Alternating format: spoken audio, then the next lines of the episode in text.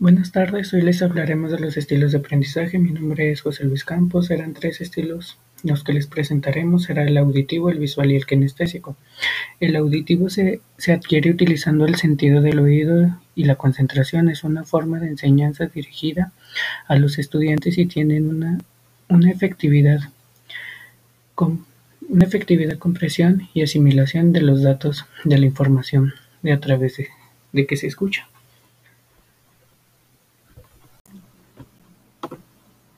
Este se obtiene utilizando el sentido de la audición más que el visual o cualquier otro sentido. Consiste especialmente en hablar y escuchar como método principal del aprendizaje.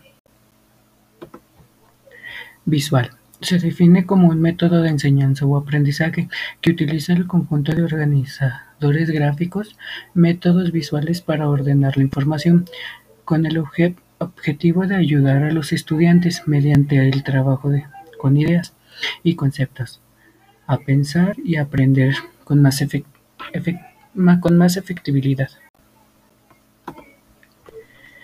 Kinestésico, también conocido como sinestésico, se basa principalmente en la experimentación con nuestro cuerpo. Se trata de, de un estilo de aprendizaje que puede resultar más lento, sin embargo, los conocimientos suelen ser ser más sólidos y perduran por más tiempo. Con esto nos damos cuenta que el mejor estilo de aprendizaje es el kinestésico. Es más tardado, pero es más efectivo, ya que es el que más se adecua a todos los estilos de aprendizaje.